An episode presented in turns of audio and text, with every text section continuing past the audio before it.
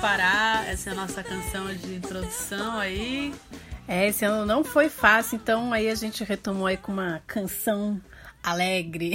É, e é uma canção que fala sobre o nosso tema aqui desse encontro, que é narrativas amazônicas. Então a gente não pode esquecer, né, que essas canções populares também fazem parte do que a gente pode chamar de narrativas amazônicas. Joelma, Chimbinha, Calypso, é, Fruto Sensual, é, Luxuoso Jackson, DJ Maluquinho, todos esses autores de músicas nas radinhos, eles também fazem parte disso que são que é uma estética amazônica, né? Musical e narrativa também. E Dona Onete também. Dona Nete, todo mundo.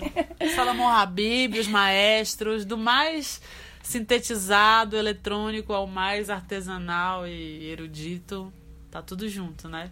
É isso aí, galera. Chama a vinheta aí. Não serei interrompida. Os meninos passam isso pelos becos e vielas. Eu darei um Os meninos passam isso pelos becos e vielas. Vocês. Oi, eu sou a Cris Paiva. Eu, a Paloma Morim, e essa é A Terceira Margem da História. Um podcast sobre cultura, arte, política e sociedade. uma parceria com Ópera Mundi. Bom, gente, e para finalizar esse ano, e a gente agradece muito a participação de todos os ouvintes aqui no nosso programa, a gente vai fazer um último sorteio, né, É o sorteio de Natal e Réveillon para você que vai tomar a vacina e vai virar um jacaré. É o livro do jacaré para leitores, só para leitores vacinados.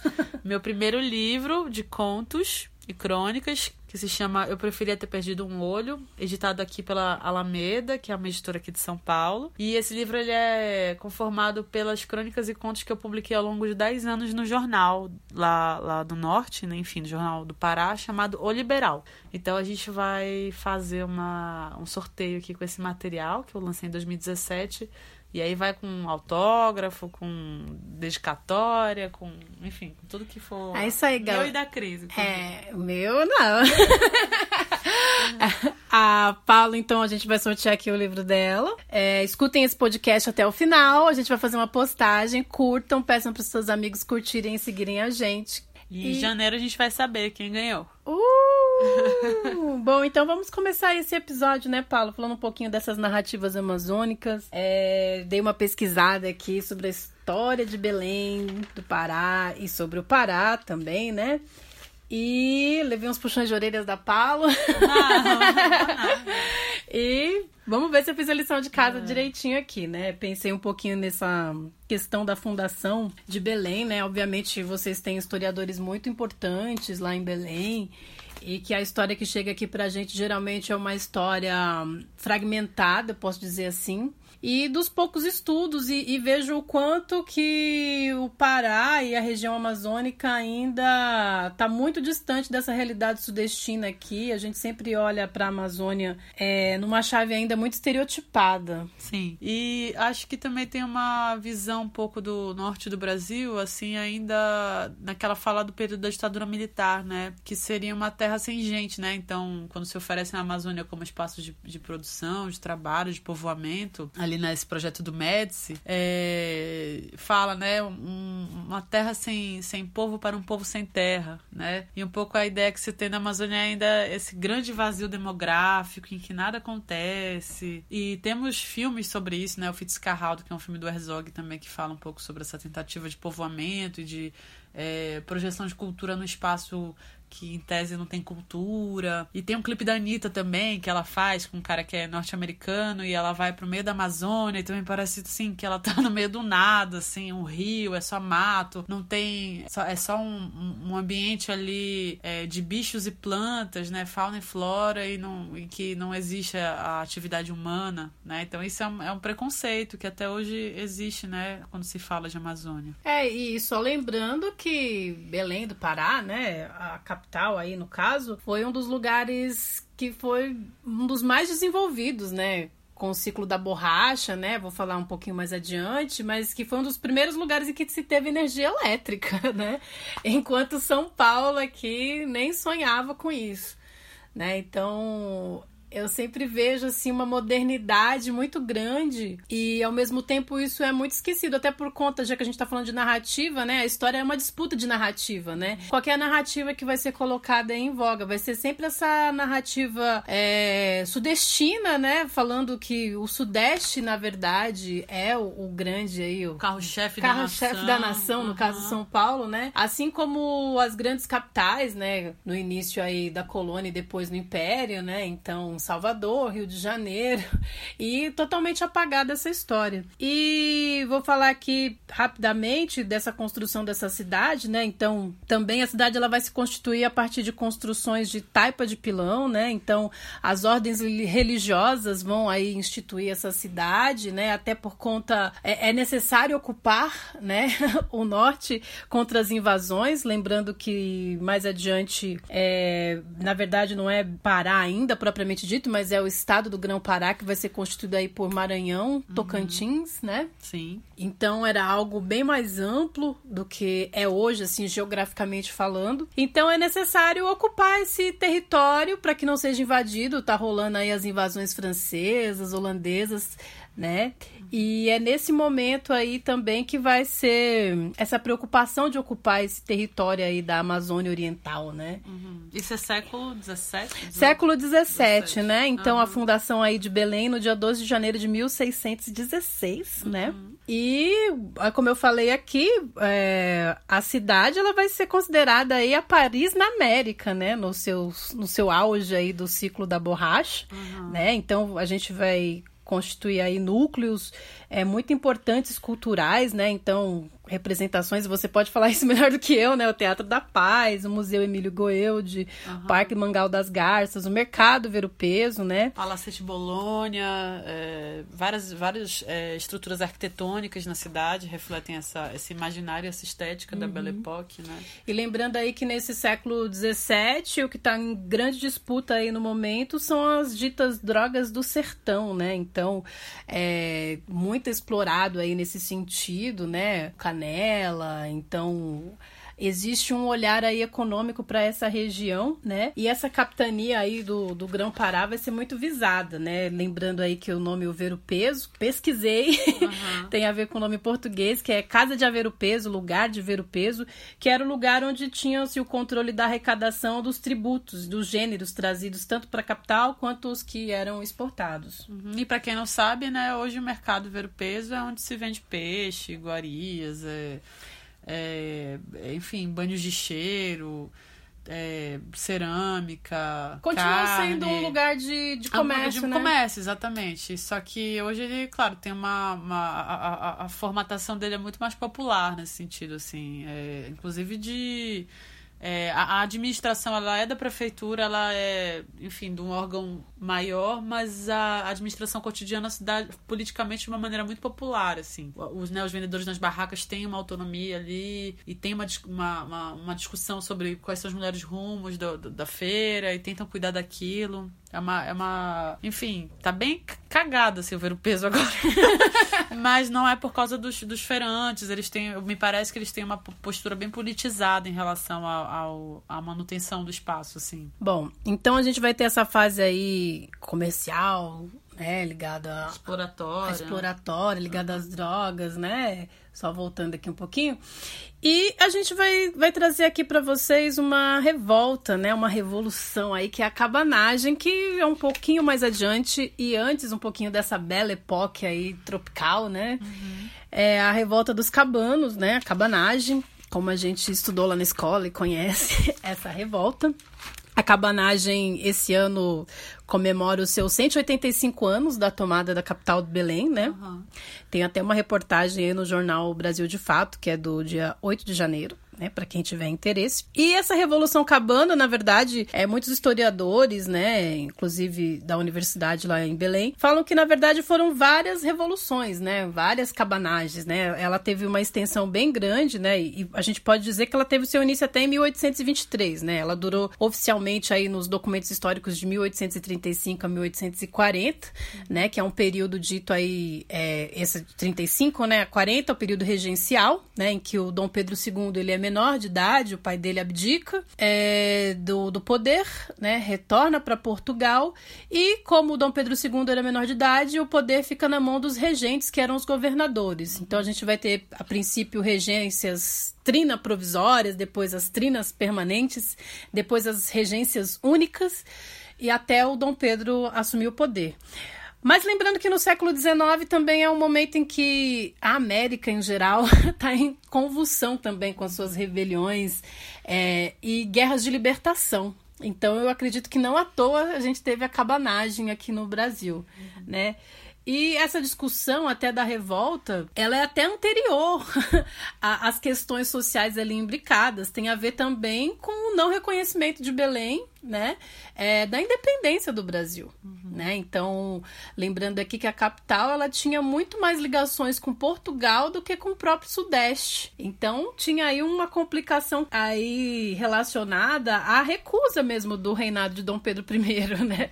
Aliás, a capital ela é uma das últimas a reconhecer essa independência. Sim, isso é interessantíssimo porque, inclusive, é, lá no Pará existem muitas é, cidades do interior que têm os mesmos nomes de algumas cidades cidades é, de Portugal, né? E não só no Pará, mas, por exemplo, em Macapá também, no estado do Amapá, existe a palavra retrete, por exemplo, que é banheiro. Em Portugal, retrete é banheiro também. É uma palavra antiga que a gente já não usa mais, mas que ela, ela, ela em alguma medida, é, coliga, né? Essas duas regiões, assim, Portugal e, e a região norte do país, assim como outros termos, outras formas de falar, essa questão do chiado, do nosso, do nosso sotaque, é, a questão muitas vezes da escrita literária não usar tanto gerúndio, mas eu estou a chegar em algum lugar, enfim, esse é uma, um elemento que aparece muito literariamente, não tão oralmente, né? Mas é uma, é uma relação de muito, muito, muito estreita, né, com essa, com essa cultura portuguesa, digamos assim. E as cidades seriam Óbidos, é, Viseu, Alenquer. Tem uma grande amiga que é de Alenquer, altas histórias de Alenquer. Almeirim. Beijo né? pra amiga de Alenquer. É, Aninha, tu conheces ela. é, né? Belém mesmo, né? Bragança. Uhum. Muitas, muitas cidades, assim, né? E uma fofoca histórica. Existiu até a possibilidade, durante o terremoto que teve em Portugal, né? No século XVIII, que o Marquês de Pombal chegou a cogitar em transferir a corte, né? Pra uhum. Belém. Sim. Né? Que inclusive já tinha toda uma arquitetura aí também inspirada aí na Europa, né? Sim. Essa é aquilo que tu falas que do tem a ver com um poema do Manuel Bandeira, né? Tudo aquilo que podia ter sido e não foi.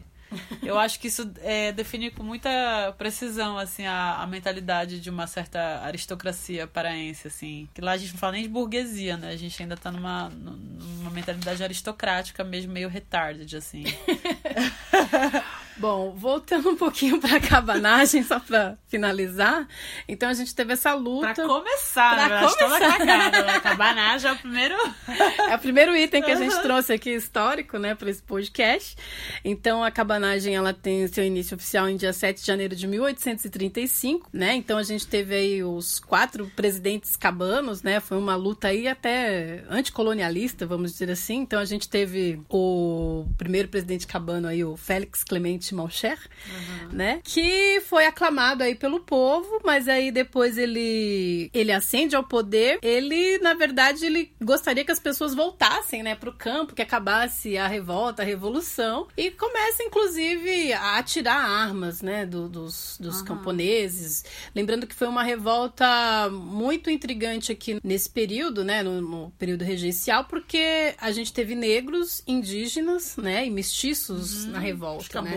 É. E vão chamar de mamelucos, que é uma nomenclatura É. que eu acho que já foi abolida, inclusive, no sentido étnico-racial, né? tem a princípio aí essa colaboração da elite, mas essa elite também vai perdendo meio que o controle aí nesse sentido, não perdendo o controle de que as elites deveriam estar no poder, mas que eles não colaboram no sentido de, de atender as reivindicações dos cabanos. É, na verdade eles queriam usar a força, a força da- dessa classe trabalhadora, dessa classe explorada que junta, né, é, que, que a gente chama de cabanos, que seriam os indígenas junto com os negros, Cabanos É, porque moravam em cabanas, né?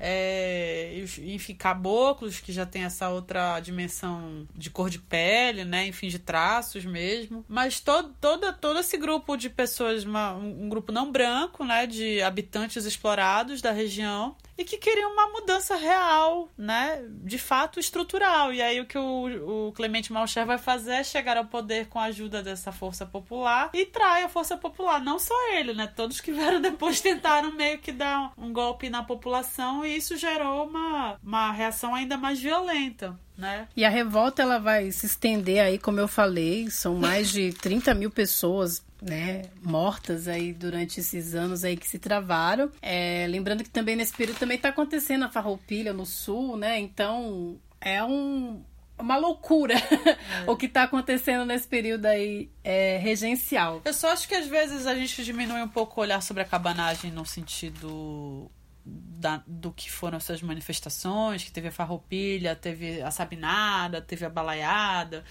Porque a cabanagem ela teve uma força muito popular mesmo, assim. É, ela não foi tão. Ela não teve um. Ela, ela era elitista na medida das suas lideranças, mas de fato a população estava muito, muito é, associada a um- uma ideia de processo revolucionário mesmo, assim, né? De inversão mesmo de, de sistemas de poder, né? Em que a população pudesse de fato ocupar esses espaços, coisa que nunca aconteceu no Brasil inteiro, né? E enfim, a cabanagem depois foi sufocada e também não conseguiu se, se realinhar, né? Se realizar nesse sentido. Tanto que os historiadores falam que é um grande trauma na, na história do Pará, né? A caba- a- a o sufocamento da cabanagem, né? É, eu acho que o trauma, né, até a, a historiadora, a professora Magda Risse, ela, uma estudiosa aí da cabanagem, comenta em um dos vídeos que vocês podem encontrar aí no YouTube falando desse trauma. Eu, eu vejo, na verdade, o Pará como um lugar de muita resistência e desse constante conflito, né, que vai atravessando. É, a gente teve o sufocamento aí da cabanagem e aí mais adiante eu vou trazer aí esse primeiro ciclo da borracha, né, que, que vai se instaurar aí no Pará, né, a, a Belle Époque. Então, muitas pessoas dizem, assisti um vídeo muito curioso, né, que é da Aliança Francesa em Belém, que diziam que Belém era a francesinha da Amazônia. Tem aí nesse início do século XX, né, uma influência muito grande, inclusive de- desse industrialismo que está crescendo, né? Então os carros é, precisam de pneus. Então o que, que É, vai um momento acontecer? de grande né, é, ascenso desse, dessa matéria-prima, né? Sim, Que sim, é sim. A, A a borracha. que- borracha, né? para fazer os pneus, as câmaras. Então, assim, existe uma produção muito intensa é, desse material aqui. Só que ele vai ser contrabandeado, né? Pirateado aí A pelos seringa a vai- seringa é. pelos ingleses Aham. que vão levar para se Ásia, produzir na Ásia, né? É, é.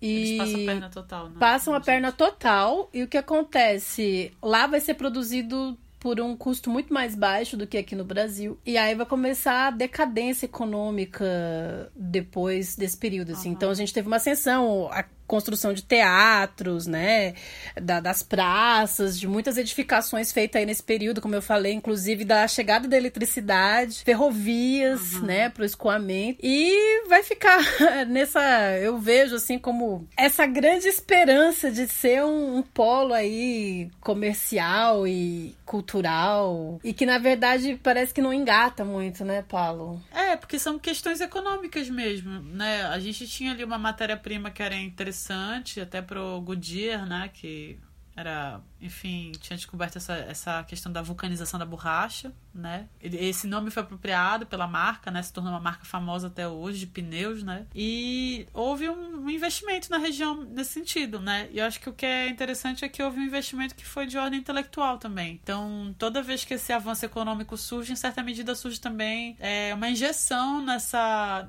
nisso que, enfim, vou chamar de elite intelectual ou de classe estudiosa, né, de pensadores amazônicos. E a, por que eu tô falando isso? Porque eu acho que esse é um pouco o nosso legado, assim, de, de tudo que pode ter sido e não foi, assim, acho que intelectualmente não, acho que a gente é muito, acho que a gente tem uma relação muito forte com a nossa origem realmente indígena e africana, né, negra nesse sentido, e a gente também tem uma relação muito forte com o creme do creme da Europa, do que veio de filosofia, de produção literária, é, nesse período e que, em certa medida, acabou alimentando algumas instituições né, é, em Belém, né, na capital. Então eu tô falando aqui de um lugar muito específico também. Não tô falando que todo mundo no Pará teve acesso a isso e tal, né? uhum. né? Mas, por outro lado, uma arrogância também que surge nesse lugar do, da injeção econômica e intelectual, né? Então, isso que eu falei dessa aristocracia, é, me parece que existe um certo ranço, assim, da Amazônia um dia ter sido um lugar que talvez pudesse ser São Paulo hoje em dia, né? A grande vitrine brasileira e, e no final voltou a ser um espaço em que quem vive é indígena, quem vive é caboclo, né? A Amazônia é negra, né? A Amazônia, ela é uma região que é muito, muitas vezes expressa de uma maneira embranquecida aqui no Sudeste, né? Mas ela é extremamente negra, né? Ela é extremamente é, associada a costumes que são costumes cotidianos muito indígenas, né? Enfim, tu sabes do que eu tô falando, né? Da gastronomia, sim, sim. das danças, né? Das formas de falar, da, do humor mesmo da gente. E eu, eu tô aqui pensando nessa questão mesmo da exploração, né? Porque parece que é sempre nessa chave da exploração. Você falou aí do ciclo do minério de ferro também, sim. né? Que existe até hoje, inclusive, Sim. né? Então, a região sempre vistas é, com essa característica extrativista mesmo, né? De, de levarem as riquezas uhum. da Amazônia e as pessoas ainda continuarem ali numa situação de grande vulnerabilidade social e econômica, uhum. né? E quem lucra, na verdade, são os comerciantes. As elites. As né? elites uhum. ali, né? É, passado esse momento, tem um, a gente tem um outro ciclo, né, da borracha, que aí é na Segunda Guerra Mundial. Como eu falei, o, os ingleses eles tinham levado essa borracha aí para a Ásia. Só que durante a Segunda Guerra Mundial, o Japão ele vai invadir, né, essa região aí da, da Malásia, né? Então, lembrando que o Japão era um país que estava ali alinhado com os países fascistas, né, a Itália a Alemanha, e Onde é que vai se produzir borracha novamente para a guerra? Uhum. Vai ser na região amazônica, né? Então, vou até indicar aqui para vocês ao final do programa e já falando agora que é um filme que é muito interessante que tem no YouTube tem dois documentários. Um se chama Soldados da Borracha. Os dois têm esse nome. Um passou na TV Cultura. Esse Soldados da Borracha é do César Gareia Lima. E o que, que vai acontecer? O Getúlio Vargas em parceria com os Estados Unidos o Getúlio Vargas durante a guerra ficou oscilando aí se apoiava é, o eixo ou se estava com os Estados Unidos Pois bem, o Getúlio Vargas acaba por estar tá aí junto com as pessoas para lutar contra o fascismo, né? E aí o Getúlio Vargas recebe uma grana muito grande dos Estados Unidos para investir aí na imigração de pessoas para trabalhar ali na região amazônica. Então vai ser criado o Serviço Especial de Trabalhadores para a Amazônia, o SENTA. E eu achei muito curioso, tem uma pesquisadora da Unicamp, ela vai estudar os cartazes produzidos nessa época por um suíço chamado Jean Pierre Chablot, né? E ele vai fazer esses cartazes falando para ir para a Amazônia. Vão pegar muitas pessoas ali na região de Fortaleza, no Ceará, vão fazer com que essas pessoas migrem de uma maneira até forçada, falando que eles vão lutar na guerra né? Vão produzir essa borracha para guerra e vão trabalhar em condições super absurdas, assim, de exploração, né? Treinamento militar, inclusive levantavam cedo, nesse documentário fala isso. Levantam às quatro da manhã, fazem uma ginástica, vão para a selva, pessoas que não conhecem essa região de mata, vão conviver lá com cobras, onças, né? Muitos morreram. De doenças também Sim, da região, né? Da região. E o conflito com os indígenas, né? Porque, como você falou, achavam que era um grande vazio aí, mas na verdade tem a população indígena lá. Então tem uma das falas de um dos seringueiros que diz assim: ah, a gente chegava lá, os indígenas pegavam pegavam, derrubavam o nosso copinho com a seringa, é, ficavam tirando sarro da gente. Então, assim, ficava ali aquela região de, de conflito mesmo entre as pessoas que migraram e com a população indígena dali. Fim da guerra, o que, que acontece?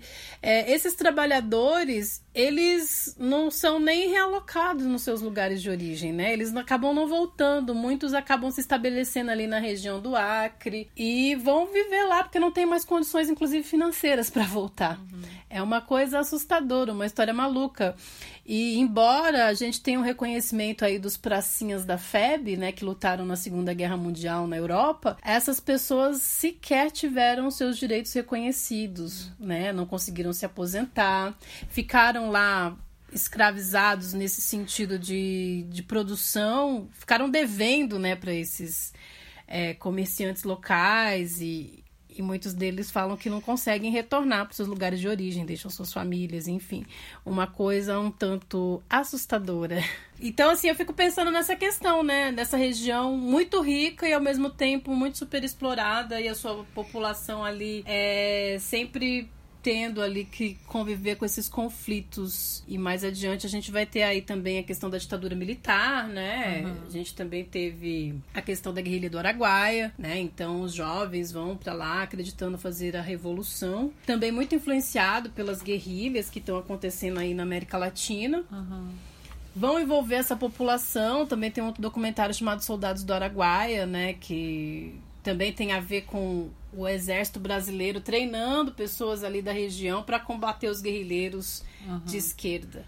Né? E que também acabam não sendo reconhecidos, acabam não tendo aposentadorias militares, e na verdade o povo sempre foi ali cooptado tanto por setores aí dessa direita, né, militarista, e também às vezes por pensamentos de esquerda, mas que também não, não, não trouxe nenhum tipo de mudança, né? As, as revoltas de esquerda sempre sufocadas aí. Uhum, uhum. É, eu acho que é, é, é, isso que, em certa medida, organiza esse pensamento sobre a Amazônia que é sempre de, de deleção mesmo, assim, porque é uma, é uma, é uma região incômoda para o Brasil, eu sinto um pouco, no sentido. incômoda no sentido de sua expressão humana, de ser uma, uma, uma região que talvez é, não precisasse de tantas intervenções, assim. Ela tem autonomia, são. são processos ali de vida, de convivência, de cultura que são muito autônomos em relação ao restante do Brasil. Mas a Amazônia é muito rica no sentido do, dos recursos ambientais, né? Então fica o mundo inteiro olha para esse lugar, para essa grande região que não está só no Brasil, né? É, que é uma grande extensão de terra e de é, ecossistema. Todo mundo quer pegar um pedacinho, né? Mas ao mesmo tempo ninguém quer de fato observar o que o, como que funciona realmente essa, essa região, como que é, como é essa autonomia, né? Não se reconhece uma soberania amazônica, digamos assim, né? E eu acho que ela, ela existe no sentido cultural. Eu acho que ela existe no sentido das atividades cotidianas, da política, né? Da política que eu falo da política de resistência, não da política institucional. Me parece que todos esses elementos da história vêm configurar um pouco esse, esse, esse, essa pedra no sapato, assim, sabe? De que a gente fala muito do Nordeste também, que é bem apagado no sentido aqui da, do que se observa do Sudeste, né? Mas o Nordeste ainda tem ali alguns estados que aparecem como forças, né? Forças políticas, né? Forças literárias, artísticas, estéticas. Mas a Amazônia não, né? Ela não é nem o outro é o anti, né? A Amazônia não, não há, ninguém lembra. A gente não, não vai contar nos dedos artistas que a gente vê que vem para cá da Amazônia, ou literatura amazônica, seja da ordem da ficção, seja da ordem da sociologia, da filosofia, do planejamento urbano, é, políticos é. da Amazônia, sei lá, né? Jader Barbalho, tá? A gente lembra dos caciques, né? Mas e, e outras figuras ali importantes na história do Brasil, né? Que Que é aquilo que eu falei, né? Acho que quando chega essa questão cultural aqui do norte para o sudeste, sempre chegam pra gente os estereótipos, né? Então, artistas, ah, parece que só existe Fafá de Belém. É. E, pô, ela teve que pôr Belém na casa no nome No dela, nome né? dela. Pra poder É, então- lembrarem, né? E as festas religiosas, como o Círio de Nazaré, que a gente falou aqui também num dos nossos podcasts, né? Então, sempre chega pra gente ou essa questão religiosa muito forte, né? Que tem influências ali também dessa mistura é, nordestina com o norte ali, o Maranhão, né? Estando junto. E essa migração cearense, que inclusive foi aí pro norte dessa região, pro Pará. Bom, é, dando continuidade aqui, não posso deixar aqui de mencionar também Eldorado dos Carajás, né? O massacre que aconteceu aí em 1996, no dia 17 de abril. Então, a gente tinha aí a população acampada na curva do S, né? Em Eldorado dos Carajás, que é uma região ali do sudoeste do Pará. E o objetivo deles, né? Era marchar até a capital Belém e conseguir uma desapropriação do- da fazenda Macaxeira, né, que estava já ocupada, então era uma luta pela terra, né, outra questão aí bem complicada nessa região, né, e eles decidiram fazer uma caminhada, iniciando no dia 10 de abril, e fizeram aí, a polícia militar fez um ataque a essas populações, né, foi um massacre mesmo, né, e tanto é que é, a gente pode escutar aqui as falas de pessoas que estavam ali participando desse episódio aí de forma bem trágica. Na hora que eu cheguei, foi logo. Os batalhões de polícia tomaram as frentes, de um lado e outro da estrada. E nós todos no meio, com tanta criança, tanta mulher.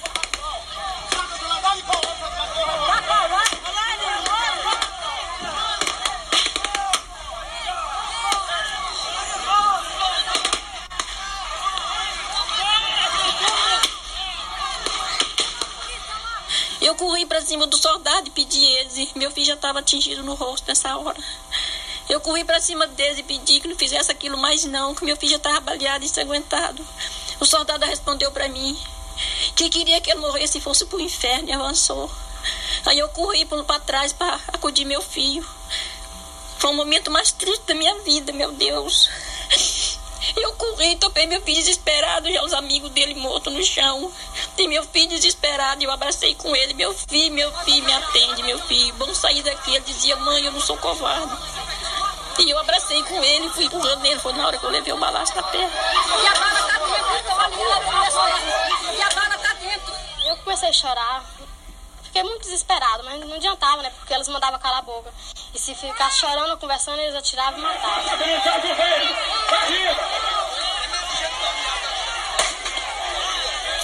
Eles entravam no capim atirando e voltava arrastando as pessoas mortas para a estrada. Quando dava para pegar no cabelo, eles traziam pego pelo cabelo. O que eles não pegavam pelo cabelo, um pegava numa perna, outro pegava no outro e vinha correndo. Veio um senhor baleado correndo, caiu dentro de um poço d'água. Eles acabaram de matar ele afogado. Meu Deus.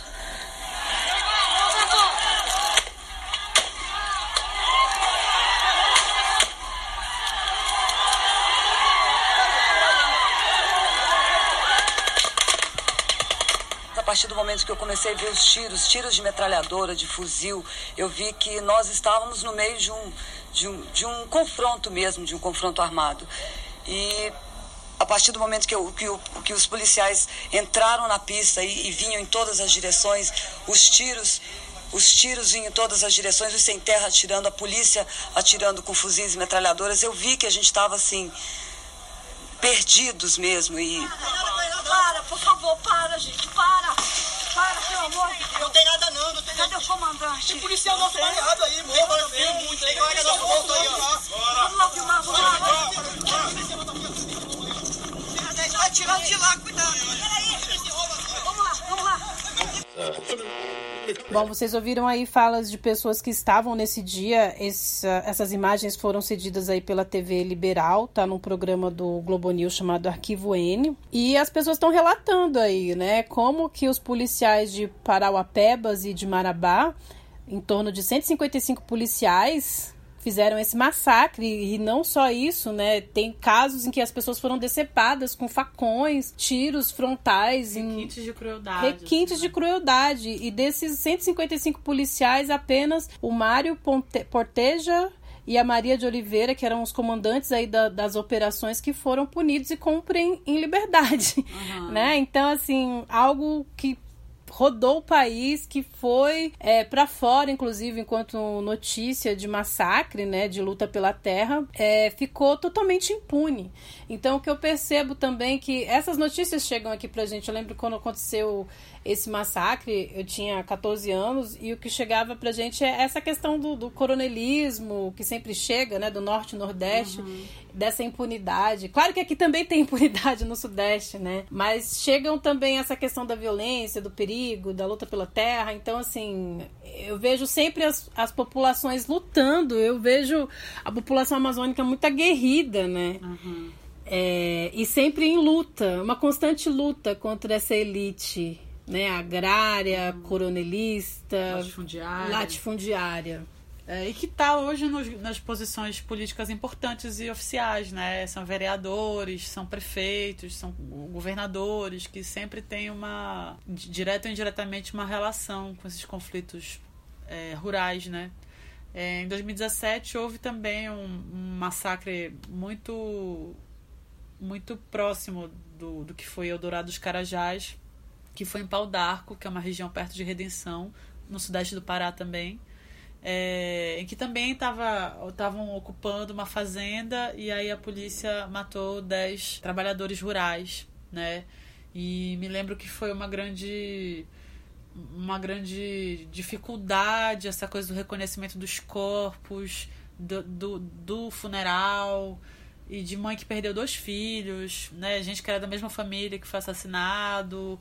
E, de novo, né, um, uma atrocidade aí é, que diz respeito à terra, né, o direito à terra, é, que foi também, ficou impune, né, ficou um pouco aberto aí, a, a memória também já se, já se esvaiu. E aí, Cris, eu fico pensando um pouco, que é uma coisa que eu, eu sempre digo, que as pessoas têm uma ideia idílica da Amazônia, como a gente fala um pouco da África, né, que as pessoas também têm uma ideia idílica do que é o continente africano, por causa da, também de, uma, de um idealismo em relação à luta antirracista, eu acho que às vezes seria importante sair um pouco desse lugar turístico em relação à Amazônia, sabe? De o pessoal do Sudeste achar que vai chegar lá e que a gente é um povo sorridente, acolhedor, como fazem um pouco os nordestinos também, né? E é caloroso, e que nossa comida é ótima. E, que e não que não seja, mas não é, é só ótimo. isso. Né? Nossa, claro que é desse jeito, claro. Uhum. Mas assim, lembrar que turismo é trabalho. E que às vezes para um povo tão espolhado.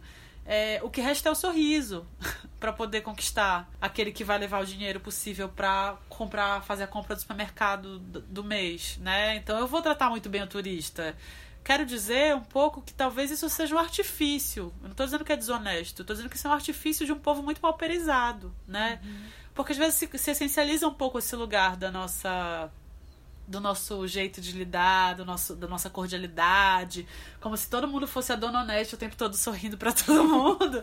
E a gente é um povo muito brabo também, a gente é um, é um povo muito machucado, assim, né? É, a gente é um povo que está sempre sendo alvo de chacota, ou alvo de esquecimentos de apagamentos, ou no interior da cidade também tá sempre brigando entre si porque tem as elites e tem essa classe média paraense também que é super complicada e tem a, a, a, o pessoal que vive na pobreza, né, que enfim está em situação precária e está lutando pelo seu espaço também. Então é uma cidade complexa, Belém, como qualquer outra, né? É um estado complexo como qualquer outro. Não tem isso de, sabe, ai, indígenas e tudo é maravilhoso e eu vou mudar para Belém porque agora virou prefeito é, da esquerda e eu vou para Belém, vou me mudar para lá e comer açaí todo dia.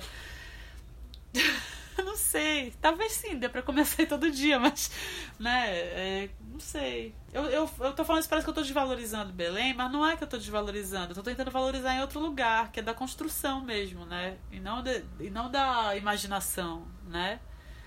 Tem construção. É, eu posso dizer que é um dos lugares mais bonitos que eu já visitei na minha vida, né? E os casarões chamam muita atenção, né? A cidade mesmo, enquanto constituição ali, do, do, da interação das pessoas, o comércio. E para quem chega, né, é uma coisa muito bonita, até aterrissando, né, no avião, a gente já vê o rio, assim, é muito impressionante. Parece que vai pousar no rio, né? Parece que vai pousar no rio. Mas do aeroporto pro centro você falou o que para mim?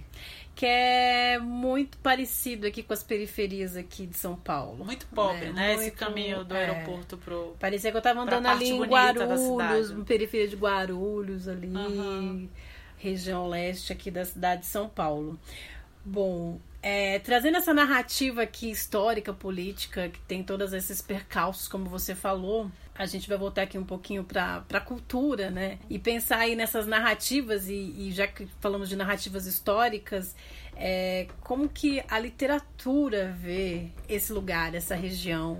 Acho que você poderia falar um pouquinho disso pra gente. Uhum. É, como eu estava falando, essa questão da Belle Époque traz pra gente uma, uma tradição europeia, né, eurocêntrica, muito forte, né? Não só no sentido do que se pensa, mas no sentido também da criação de instituições ou formas de elaboração para divulgar esse aprendizado, né? Então, é muito interessante que, por exemplo, a escola de teatro, acho que eu já falei isso aqui, é, onde eu estudei, né? Ela foi criada por professores de filosofia, né? Ela foi imaginada por pessoas que não têm relação necessariamente direta com a linguagem teatral, como atores, atrizes, né? É, vou mencionar o Benedito Nunes, que eu acho que é um nome muito importante nesse sentido, que foi um dos pensadores ali que elaborou a escola de teatro. É, não foi só ele, né? Eu sei que a Maria Silvana Nunes também, que tinha uma relação mais próxima com o teatro, que foi companheira dele, também participou dessa, dessa produção, dessa escola, que seria, na verdade, muito além de uma escola que, se, que ensina a técnica teatral, mas uma escola que é, produz formas de pensamento, que é, qualifica né, um debate de alto nível intelectual que se dá também na prática da cena, na prática de uma narrativa que é de ordem é, da ação, né? Mas que não está só nesse lugar também, né? É, uma, é um debate que está também no lugar do pensar, no lugar de elaborar ideias, da conversa, do diálogo, da, da troca mesmo, né? E da criação. Então, é, eu acho que isso é um super diferencial, assim, porque eu acho que, claro, em Belém já existem outras escolas de teatro super tecnicistas, como aqui em São Paulo tem, que, enfim, te, te formam o ator ali que sabe fazer tudo, né? Mas a Escola de Teatro da Universidade Federal do Pará é uma escola de teatro de pensamento, né? Ela é feita para bons atores que pensam e que fazem, né? É... E por que eu estou dando esse exemplo, né? Porque eu acho que a, a gente na esfera da criação, a gente está sempre no, na interlinguagem, né? Isso que foi nos anos 70 aqui em São Paulo, a ideia da performance e dessa relação com, enfim, com a instalação e com handmade, com todas essas, esses, essas projeções. E antes, na Semana de Arte Moderna também, né, já tinha uma tentativa de, digamos assim, avançar nesse lugar do pensamento, da, da relação entre linguagens. A gente já estava fazendo isso há muito tempo. A gente já estava numa é, circunstância laboratorial há muito tempo. Né? Avant-garde, pensando aí nesses anos 20, Belém é, uhum, é bem progressista, né? Sim, sim, a gente já está tentando achar essa, essa, essa correlação interessante. Enfim, eu tô falando isso porque eu queria falar sobre as escritoras paraenses, que no final eu acho que elas podem ser boas expressões assim do que viria a ser esse pensamento intelectual.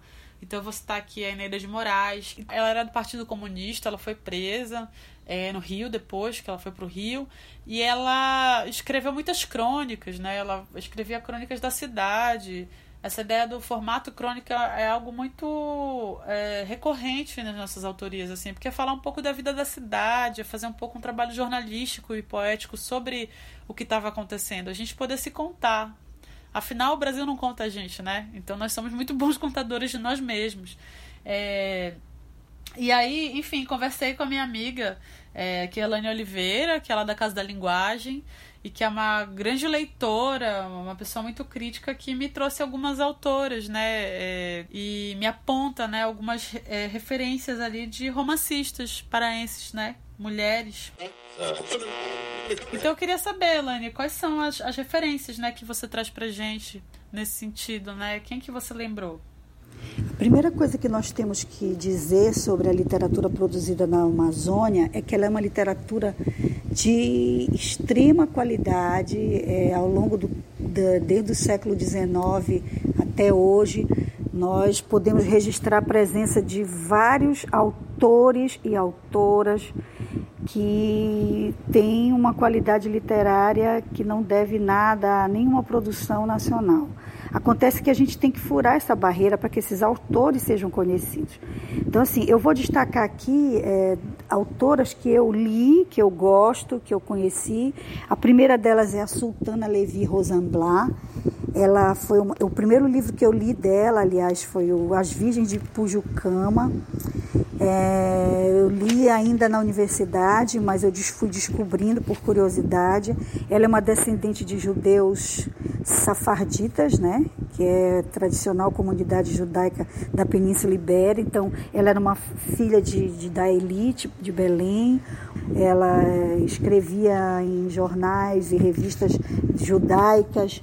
Então, ela era uma mulher muito além do tempo dela. Ela teve uma relevância aqui no cenário da, da, da do jornalismo paraense, mas ela casou com um americano, um americano que era um, um meteorologista, e ela foi morar nos Estados Unidos. Então, de lá, ela mandava as crônicas para Belém, publicava os seus textos e nunca deixou de vir à Amazônia, nunca deixou de, de voltar a Belém. Então, ela é, um, ela é uma autora que falou muito dos, dos, dos, dos, da presença judaica na Amazônia. Né? Ela, é, então, ela tinha uma revista chamada Marachá, que até hoje, né? Ela, ela escreveu um livro, inclusive, umas aventuras de Jonas em Belém e como viemos parar na Amazônia, um livro sobre mulheres na história. Então, assim, ela era uma pessoa muito além do tempo dela. Aí depois nós temos a, a Dalcinda Camarão, que era poeta, mas também escreveu dramaturgia, letrista de música, incluiu aquela música que ela gravou com o cunhado dela, que é o Edir Proença. Há dias que aqui no meu peito murmuram saudades do azul do teu céu. Que ela fala de Belém, né? Que Belém, minha terra, meu rio, meu chão, meu sol, minha rede, meu tambatajá. Então ela é muito mais conhecida por essa canção do que pela sua obra poética. E tem a Linda Nocelina, que é uma, uma autora que nasceu em Castanhal, mas depois ela foi para muito pequenininha para Bragança. Então o primeiro livro dela, Menina que vem de Taiara, ele é ambientado em Bragança. Então ele é um livro que fala das memórias dela, dos costumes, da vida em Bragança e depois ela vai fazer Estradas do Tempo Foi, que são as memórias dela no internato aqui em Belém, no Colégio Santo Antônio. A Linda Nor também era uma mulher extremamente avançada, além do tempo dela. Era uma pessoa, inclusive, às vezes muito criticada na cidade, porque as pessoas não compreendiam o comportamento. Fumava, falava palavrão, lia, era ligada a teatro, namorava muito, né? Mas ela também é, foi, casou, morou em São Luís, teve uma, um, uma vida como cronista muito profícua, amiga do Dalcídio Jurandir. É, só que ela vai para a França, ela ganha um concurso da Aliança Francesa é, com um texto, né? E ela passa um tempo na França, depois ela faz um concurso e fica lá como professora durante até a sua morte, né? Então, assim, são mulheres que transgressoras. Então, a Marília Estupiaçu, no livro dela, é, Memórias que Passais pela Retina, também eu gosto muito do livro dela. Ela é extremamente poética, é um livro sinestésico, é um livro é, que é uma escrita é, é, é humana, que você ela parte das memórias individuais para uma memória mais coletiva de Belém, da nossa cultura. E hoje você tem autoras muito interessantes que estão produzindo aí, pessoas, Gisele Ribeiro, a Monique Malché, Maiara Larroque, é, Luciana Brandão Carrera, Aline de Melo Brandão, que é uma poeta, que inclusive é mãe da, da, da Luciana, que é uma mulher, também uma autora maravilhosa. Tem a Wanda Monteiro, que não mora mais aqui. Então, assim, a gente tem uma riqueza muito grande de autoras e que a gente precisa sistematizar isso. É, na, em 2017, pela Casa da Linguagem, nós fizemos um, um, um, um audiovisual, né? Produzimos com cinco autoras, Josete Lassance, é, Luciana Brandão Carrera, é, autoras que, que não são paraenses, mas que moram aqui, que é a Galvã da Galvão, a, a Isabela Leal, ah, acho que é isso. Então, muito interessante, né, esse processo delas e essa, esse lugar de das mulheres também, além de escrever, elas saírem um pouco desse espaço privado do que seria o comportamento feminino, né? É, são autoras que que acabam também transgredindo um pouco na forma literária, mas também na forma social, né? Então a, a Sultana Levi Rosenblatt, em 1910 nasceu em Belém, morre em 2007 nos Estados Unidos. A Linda Norcelina, como ela comentou, né, nasce em Castanhal em 17, morre em 2003 na França. E a Dalcinda Camarão, né, que nasce em Moaná em 1914 e morre em 2005, né? E entre essas, né, tem uma outra figura muito importante na minha vida e na vida da, da Leleca, né, que é a Elaine, é, que é a Maria Lúcia Medeiros, né? E acho que a Leleca tem uma relação interessante para falar, né? Eu chamava a Maria Lúcia de tia Lucinha, porque eu fui aluna dela, eu era adolescente quando ela me deu aula. Essa grande escritora paraense, né? Então, assim, sobre a minha relação com a Maria Lúcia, na verdade, quando eu cheguei na universidade em 83, eu passei no curso de letras e eu já ouvia pelos corredores os alunos falarem que a gente tinha que se matricular numa disciplina chamada literatura infantil, que era ministrada pela Maria Lúcia Medeiros, que era uma disciplina eletiva, mas era fundamental essa disciplina. Então eu ouvia falar dela pelos corredores. E um ano depois, o que, que acontece? Eu conheci a Maria Lúcia na Secretaria Municipal de Educação em 84 é, quando o Paz Loureiro era o secretário de, de, de Educação, e nós fomos muito é, próximas, nos aproximamos nos trabalhos com a cultura, com a comunidade, e só depois ela foi ser minha professora na universidade, que foi um deslumbramento, uma abertura de caminhos. Então a Maria Lúcia era uma pessoa especial, no sentido em que ela, ela era uma grande ser humano, uma grande leitora, uma mulher cosmopolita, antenada com cinema, com a literatura que se produzia no mundo. Uma mulher que adorava Virginia Woolf, que foi por ela que eu ouvi falar na Virginia Woolf. Autores brasileiros maravilhosos, e sem contar que a Maria Lúcia era uma formadora de professores. Como ela era a única e a primeira professora de literatura infantil juvenil que a Federal teve, ela formou professores durante muito tempo na região norte. A relação dela com a Fania Abramovic foi muito, muito forte. Inclusive, ela escreveu um texto no livro da Sumos, Ritos de Passagem de Nossa Infância e Adolescência, em 84. Ela era tinha uma relação interessante com a Fani, com a Ana Maria Machado, Raduana Sá.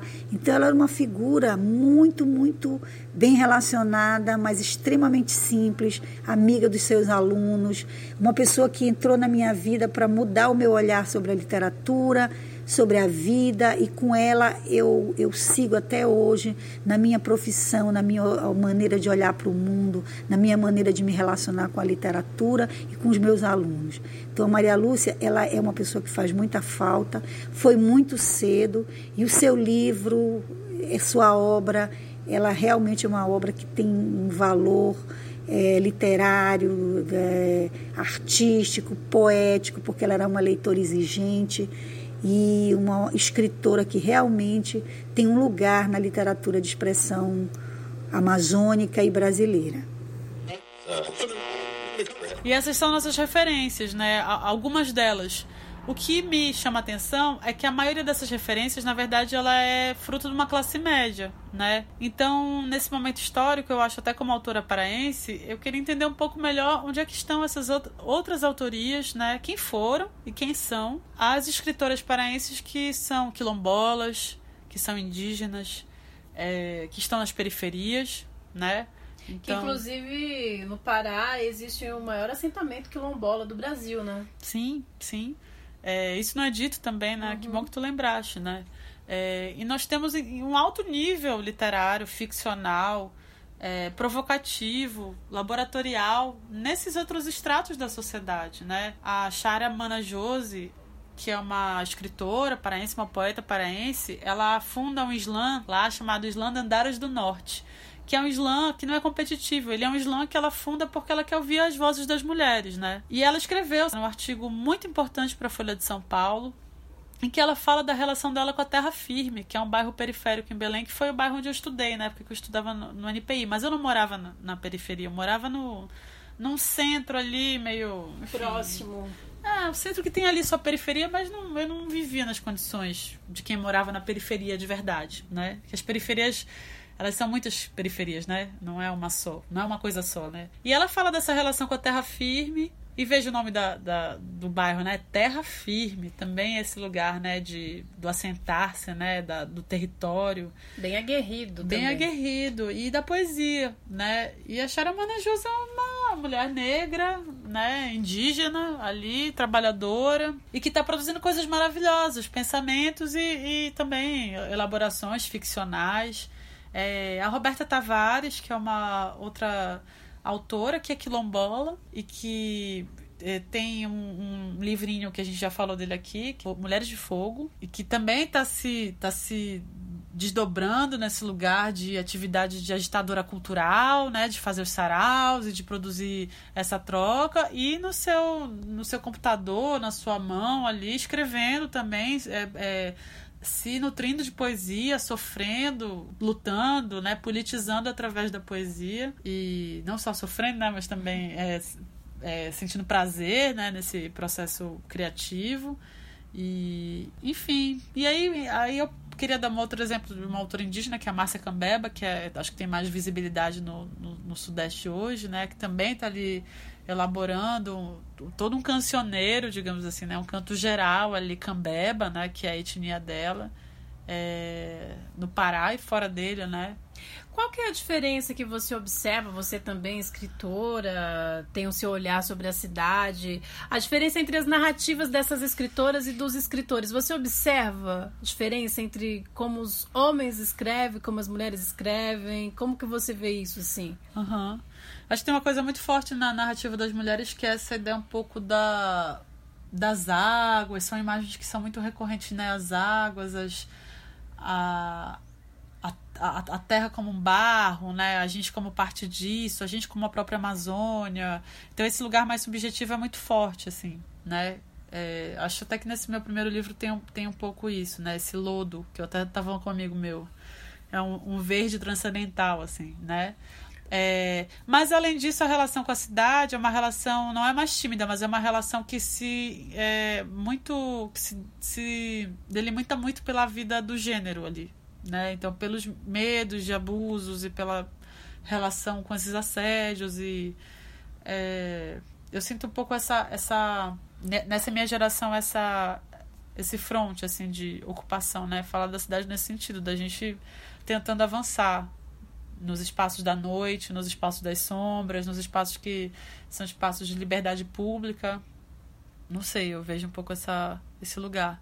Falar, aproveitar disso, chamar a Monique Malcher, né, que é uma autora de Santarém e que é, fez a curadoria agora de um projeto super legal chamado Trama das Águas, que é um projeto que tenta é, organizar ali várias vozes de mulheres autoras. Né? Então, Monique, fala um pouco pra gente do Trama das Águas, de onde veio esse nome. O Trama das Águas ele foi. Ele era uma ideia que eu tinha na cabeça. É, sempre tive essa ideia de fazer um. Primeiro era a ideia de fazer uma zine, né? Reunir várias amigas e tudo mais, e acabou não acontecendo. Era uma vontade que eu já tinha de publicar um livro, de participar de alguma coisa, de um grupo de mulheres. Eu não sabia bem o que era, mas era o sentimento de não querer estar só e também o sentimento de querer que as pessoas lessem mais mulheres do Pará. E coincidiu com eu conhecer o Tony Moraes, que é editor, ele é escritor e editor da Monomito Editorial, né, paraense também. E aí casou da gente se encontrar, ele me fez uma proposta, falou: "Olha, vamos vamos fazer uma coletânea e aí você faz a curadoria da coletânea, é, eu faço edição, a gente trabalha junto. E foi isso que aconteceu, assim, a gente falou: ah, vamos fazer um financiamento coletivo, né? É, é difícil, a gente tem dinheiro para fazer uma coletânea tão grande assim.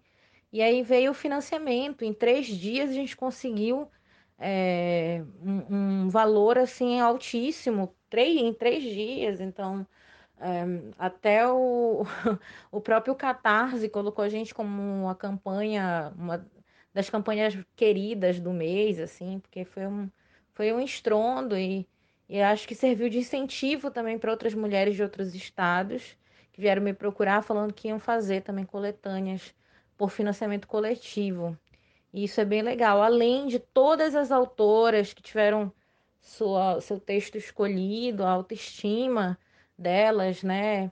É, esse, esse, essa autoidentificação como escritora, né? Esse lugar que todas nós conhecemos muito bem, que é muito difícil se reconhecer, né? É, para que os outros nos reconheçam também mas hum, principalmente o autorreconhecimento é o mais importante do que o reconhecimento externo, né? E o trama das águas veio disso, a ideia das tramas, é, né, até da própria capa que leva ali uma, uma textura de juta e tal. Veio, é, me veio de uma história que a minha mãe me contou, que a minha avó era minha avó materna, né, também. Ela trabalhou de muitas coisas na vida e uma delas ela trabalhou lavando juta em Alter do Chão, né? Ela lavava lavava juta e a minha mãe contou como era esse processo, como era esse trabalho quase escravo, né? É, praticamente escravo. E eu pensei sobre as tramas, sobre a ligação das mulheres, sobre a nossa realidade, a realidade das nossas antigas, né? E, e aí, nesse brincar de jogo de palavras, cheguei a. E, e, o Tony me ajudou também a chegar nesse título, né? É, mostrei para ele vários títulos ali, a gente chegou nesse Trama das Águas, que eu acho que é, tem tudo a ver. Estou muito empolgada. É, vai ser o, o, lançamento, assim, no. Provavelmente vai ser em janeiro, né? E a gente quer fazer sarau, todo, todas juntas é, comentar, ler os textos. Então tem muita coisa pela frente, né? E o seu livro, Flor de Gume, né? Você pode comentar um pouco sobre que, que processo é esse do livro, né? Você como autora. Acho que eu sempre fico nervosa quando me pedem para falar do Flor de Gume. E analisando esse nervoso, é porque além de ser meu primeiro livro, né, que saiu pela editora Jandaíra, com a edição da Jari de Arraes é, e com o prefácio é, da Paloma, né? de você, Paloma Franca Amorim, maravilhosa. E acho que é um livro que começa muito especial por vocês duas, né? Que que estão no meu caminho, na minha história de escrita. São minhas escritoras contemporâneas favoritas e nas quais eu, eu me espelho bastante, é, não só na escrita, mas na forma de lidar com o mundo, com as pessoas. E acho que o Flor também, para além disso, ele é de ele é fruto de um período em que eu não entendia muito bem o meu lugar na escrita, não entendia quem eu era, mas eu escrevia sempre compulsivamente e não sabia se essas histórias faziam sentido, como elas iam ser recebidas. E aí eu parei de pensar nisso e apenas escrevi.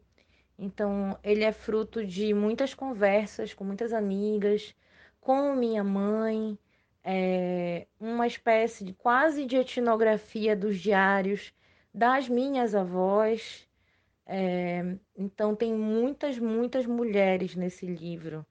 Ele é feito de muitas partes, ele é uma, uma criatura é, de muitos lugares e de muitos sentimentos. Então, acho que o livro também, depois que foi publicado, como ele fala sobre violência doméstica, violência infantil, né? É, são temas bem delicados E acho que eu pude ter a, o presente de conversar com muitas mulheres que passaram por isso, ouvir em segredo, claro, as histórias dessas mulheres, tentar é, tentar direcionar elas, né, para uma terapia, é, para grupos, algo assim. Eu tive que aprender sobre isso também, um desafio, porque eu não sou terapeuta, né, mas faz parte também ó, essa esse ouvir, né, até um certo ponto. E também de me aproximar de muitas mulheres que paraenses, né, que se viram nos contos, né, sobre que ele mostra a cidade, essa coisa da, da, do urbano com a natureza, tudo junto, tudo misturado. É, sobre a imigração, muita gente comenta, né, que o livro traz esse, essa ideia da imigração, que é, uma, é um tema que eu pretendo explorar mais no próximo livro. E o Flor é esse esse artefato do meu coração, assim, da minha escrita, né?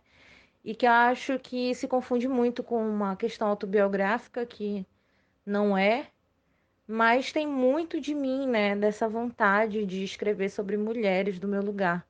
Então é um livro muito especial. E aí, acho que todas as, essas falas né, da gente, das nossas autorias, são falas também que refletem essa história do Pará, né? Que refletem é, essa que é uma de muitas histórias da Amazônia, né? Das, das, tentativas de respiro da Amazônia, né? A gente está um pouco tentando ser tentativa de respiro, né? Tentando honrar esse lugar, né? E aí, claro, eu posso falar depois de outros autores, tá? É que eu queria me focar aqui das, nas mulheres, assim. Bom, então a gente vai encerrando aqui com um trecho do livro da Paloma Franca Morim, que eu quero indicar, inclusive vai ser a minha dica do dia. E a gente vai escutar aí Temporal. Belém do Pará fez aniversário. Soube que o dia amanheceu sob uma tempestade. O famoso pranto do firmamento comemora os anos do velho feudo. Comemora ou despeja lágrimas sobre a carcaça vencida de uma cidade abandonada, de uma cidade que, depois de ser tomada por terra conquistada, foi deixada com o corpo já morto às margens de um rio que vai secar em breve. Essa é minha origem. Eu, pequena, gostava de olhar o meu bairro quando ia para as aulas de balé. Aquelas aulas de balé tão distantes do meu desejo. Aprendi a delicadeza das moças que cheiram flores, e que se assustam com as abelhas que saem delas. Eu não sabia na época que eu não era uma das moças, eu era uma das abelhas. Olhava o bairro e pensava no balé. Gostava mais de transitar pelas ruas dos Jurunas do que rodopiar nas aulas vestida com aquele colã rosa carregado de frufurus da mesma cor.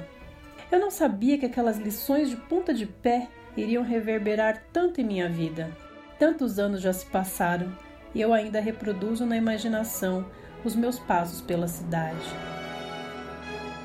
Sobre os paralelepípedos quebrados, sobre as poças nutridas pelos temporais da tarde.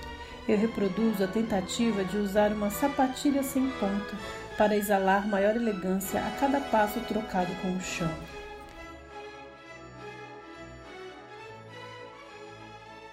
Havia na esquina do quarteirão onde eu morava uma velha mercearia que rabiscava no espaço de uma das mais fortes e derradeiras imagens que eu tenho do século passado. Muito rapidamente, quando eu passava por ali, vi os homens bebendo cerveja no meio da tarde. Uns quadros de Nossa Senhora pregados na parede, cascos de cervejas vazios, caixa registradora das antigas, daquelas de timbre mais agudo, daquelas que ressoam bem alto na hora do pagamento. O homem do bigode grisalho e careca, geograficamente amplo, devia ser o dono. Ele estava sempre ali, do outro lado da tal caixa registradora, com um avental gasto cobrindo a sua redonda barriga e um paninho acomodado no ombro. Direito ou esquerdo? Memória traíra. À medida que o tempo foi passando, eu abandonei a furiosa coragem de me tornar bailarina e os frequentadores da tal mercearia também começaram a desistir das tardes calorosas de cerveja e de conversa mole. Aquela mercearia era cheia de sombras. No piso estavam pousados azulejos vermelhos e pretos.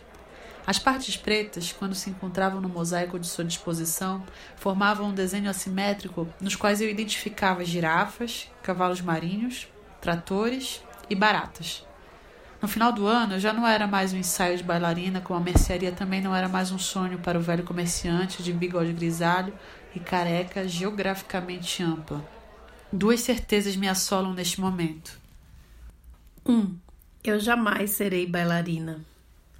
2. O velho comerciante de bigode grisalho e careca geograficamente ampla jamais será parte do quadrilátero comercial da cidade novamente, se teimar em realizar desejos arcaicos porque em Belém quase não há mais mercearias, salvo alguns casos em bairros mais afastados dos eixos nobilíssimos da metrópole.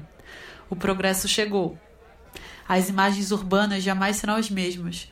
Os edifícios da engenharia futurista que aportou nas bandas de nossos nortes parecem espaçonaves de mau gosto. A única nesga de esperança que ainda resiste em mim se dá quando me recordo de uma das colegas do balé. Uma menininha como eu, que certo dia foi pega no banheiro comendo os frufrus da própria saia. Escândalo na escola rosa. Paixão naquele tempo era isso. Fascínio pelas coisas terríveis.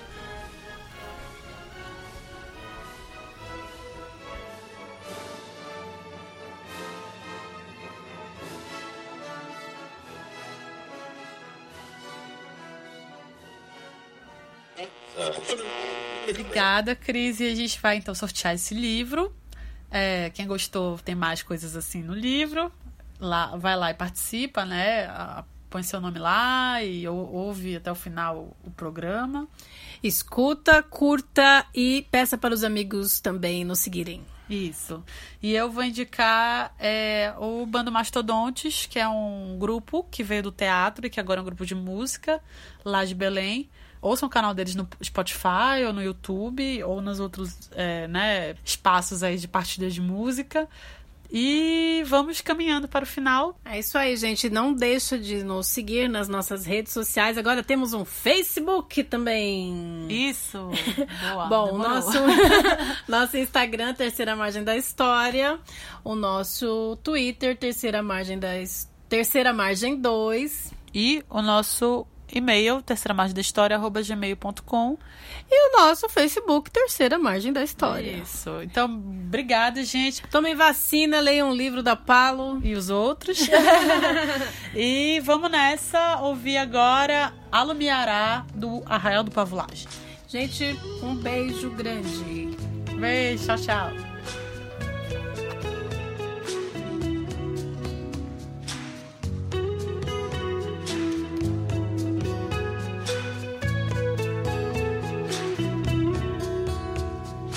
Eu venho da Camboinha, trazendo o buquê de flor para enfeitar o rosário, para enfeitar o andor. Meu São João, a receba a nossa prenda singela e tem a cor azulada na bandeira da lua que alumiará.